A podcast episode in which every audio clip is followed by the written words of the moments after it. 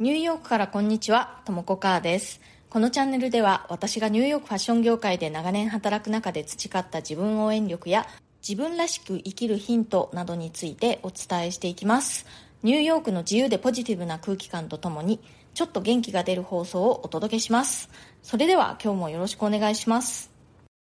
私はニューヨークにもう長いこと住んでいるんですが、長いことっていうのはね、もう25年以上住んでいるんですけれども、えー、その中でね日本っぽい習い事和の習い事っていうのをいくつかここニューヨークで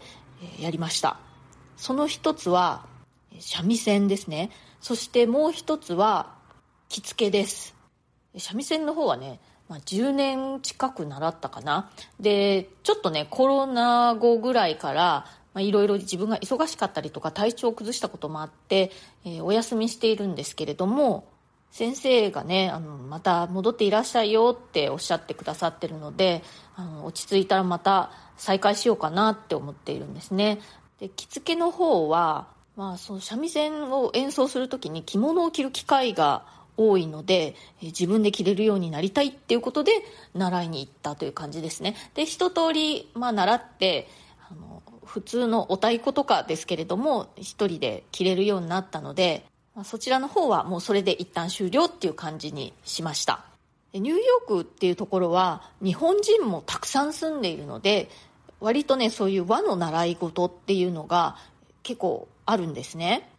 お茶とかお花とかね、あとお琴とか日本舞踊だとか、そういう和の習い事の選択肢が割とたくさんあります。でね、結構人気があって、特にお茶なんかは、もうね、あの、ウェイティングリストがあってね、何年間か待たないと習えないようなんですよね。で、あの、なんで、あえて和の習い事を海外でって思われるかもしれないんですけれどもね、これね、和の習い事を海外でわざわざやるメリットっていうのがあるんですよ。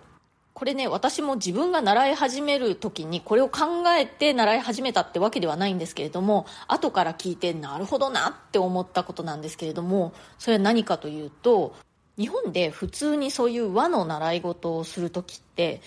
そういう世界って割とこう、しきたりとかね、そういう昔からの慣習とかが面倒くさかったりするんですよね。で、まあ、あの、単に本当に、あの、楽しみとして習い事としてそういう和の習い事をしたいと思ってもいろいろなそういうねしがらみだとかしきたりだとかにこう振り回されたりしてそう簡単にこう習ったりやめたりとかはできないみたいなこう先生を変えるっていうこともできないしこう徒弟制度みたいな感じでね、まあ、なかなかあの普通の習い事っていう感じで気軽にはできないなんかそういう敷居の高さみたいのがあると思うんですけれども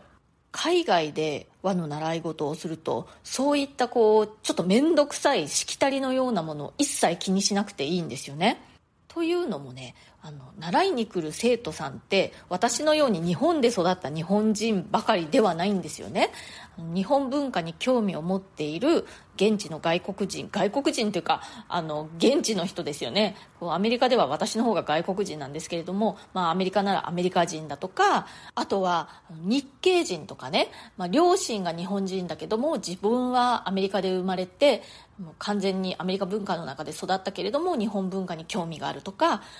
両親のうち片方が日本人または本当におじいちゃんおばあちゃんが日本人で自分は日本人のクォーターだっていうようなアメリカ人なんかが習いに来たりするんですね。なのでそういう人たちに対してこう日本のいわゆる昔ながらのしきたりとかそういったことはね通用しないんですよね。なので、まあ、もちろんね先生は先生としてこうリスペクトするっていうのは普通にあるんですけれどもそれ以外の部分でこう生徒間でのいろいろ厳しい序列だとかねあとはボンクレの付け届けみたいなそういったことも一切ないし本当に普通の習い事の一つっていう感じで普通にお月謝を払って、まあ、習うっていう感じなんですよね。非常に合理的です。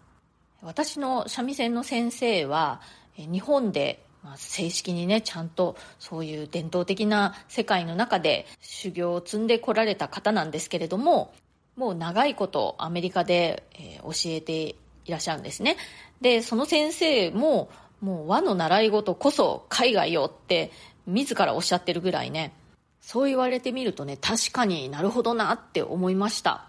日本に住んでいる知り合いとかね、友達に話を聞いてみると、確かにお茶とかね、お花とか、習いたかったけれど、とかね、ちょっと習ってみたけれど、いろいろこう、しきたりとかがめんどくさくって、足が遠のいてしまったっていう話も聞きます。なのでね、その和の習い事を、あえて海外でやるっていうのはね、結構穴場というか、そういうメリットがあるんですよ。はい、コメントのお返しをしたいと思います。勇気を持って自分の人生を切り開いていきたいと思う人におすすめの本の放送回にコメントいただいております。ご紹介したのは、ヤンマの服にできることっていう本で、著者はそのヤンマというお洋服のブランドの社長でありデザイナーである山崎奈々さん。私のニューヨークでのお友達でもあるんですけれども、この本が本当に単なるね洋服のブランドの本っていうわけではなくてそのナナさんの生き方とかねそういうところがすごくこう伝わってくる本でそのナナさんっていう人が本当にこう自分に正直に勇気を持ってねやっぱり他とは違うけれども自分の人生を歩んできたその道筋をこう語っている本なのでね読むとすごくこう勇気づけられるんですよね。という、まあ、お話だったんですけれども、えー、ナーナさんからコメントいただいております、えー、私も最初とも子母さんだと思っていました。母さんっていうのはお母さんの母っていう字ですね。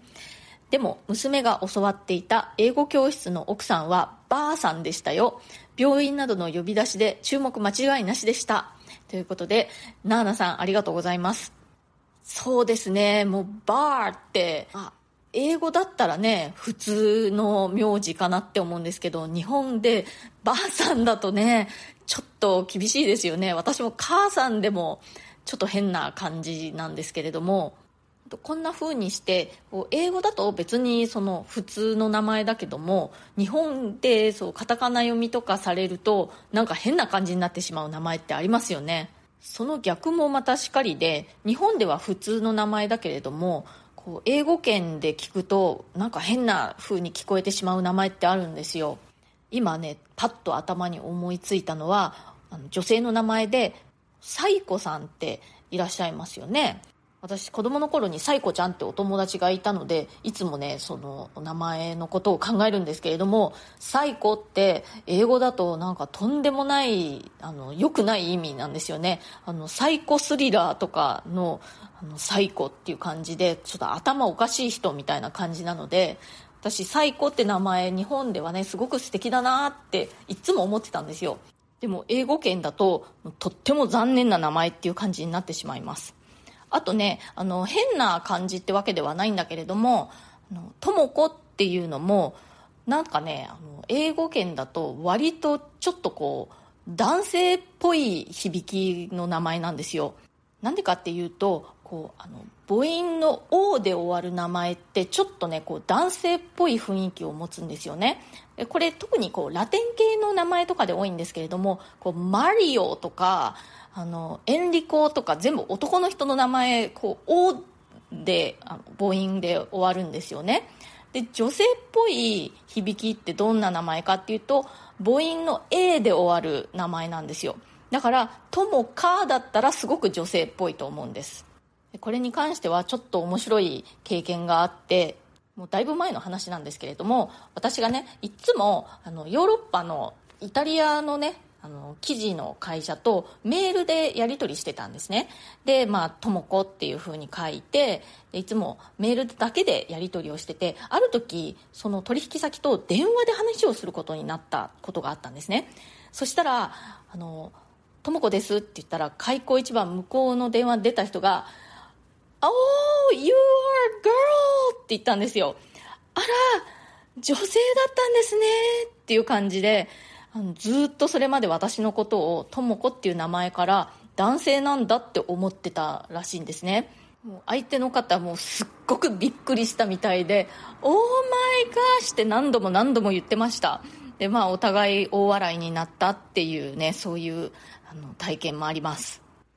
えそれから「えー、てんてんあと宇宙月さんから「ワンサイズ展開で丈が違うんですね」ということでありがとうございます。これはそのヤンマーっていう洋服がですねワンサイズ展開なんですよ全て。だけれどもあの幅に関してはそうワンサイズなんだけれどもスカートとかねボトムスの丈が3種類ぐらいあるのでその中から自分に合ったものを選べるという感じになっているっていうことでねワンサイズなんだけれども本当に小柄な人から大柄な人まで合うんですよね。なんてよく考えられたデザインなんだってね思います。で日本ではねワンサイズで本当に全てほぼ全ての方に合うという感じで、まあ、あの女性用なんですけれどもやっていたんですけれどで男性でもね割と着れちゃう人も多いっていう感じだったんですよ。日本の方に関して言うと。なんですけれどもあの数年前からヤンマーがアメリカに進出したんですね。そうするとやっぱりアメリカで大柄の方特にまあ男性なんかだとねもう本当にそのワンサイズであのカバーしきれなくなったんですね。それで新たにヤンママンっていうブランドを立ち上げてでまああの男性向けっていうか、まあ、ユニセックスのデザインで、えー、女性でも着こなせる感じなんですけれどもちょっともっと大きめサイズというのも展開するようになりました。で実際に購入される方っていうのは男性だけじゃなくて女性も結構多いそうです、今日は、え、海外であえて和の習い事をするメリットについてお話ししてみました。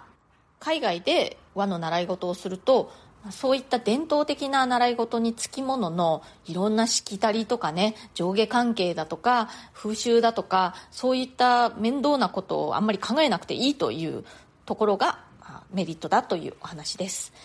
今日の放送が気に入ってくださったらチャンネルのフォローまだの方この機会にぜひフォローしてくださるととっても嬉しいです。それからコメントやご感想ご質問等大歓迎ですのでぜひ一言二言でもいいので送ってください。匿名ご希望の方は私の質問箱というのがありましてそのリンクがプロフィールの一番下のところに貼ってありますのでそちらをご利用ください。それからプレミアム放送も配信中です。週に2回程度、通常放送よりももっと近い距離感で、より具体的な入浴生活の話や仕事の裏話、プライベートな事柄などについてお話ししています。お申し込みは Web 経由が金額的にお得になります。このチャプターにプレミアム放送の一覧のリンクを貼っておきますのでそちらをクリックしていただくとブラウザーが開くと思いますでそちらの方から実際にプレミアム放送のお申し込みもしていただけますのでそうするとあのウェブ経由ということになります。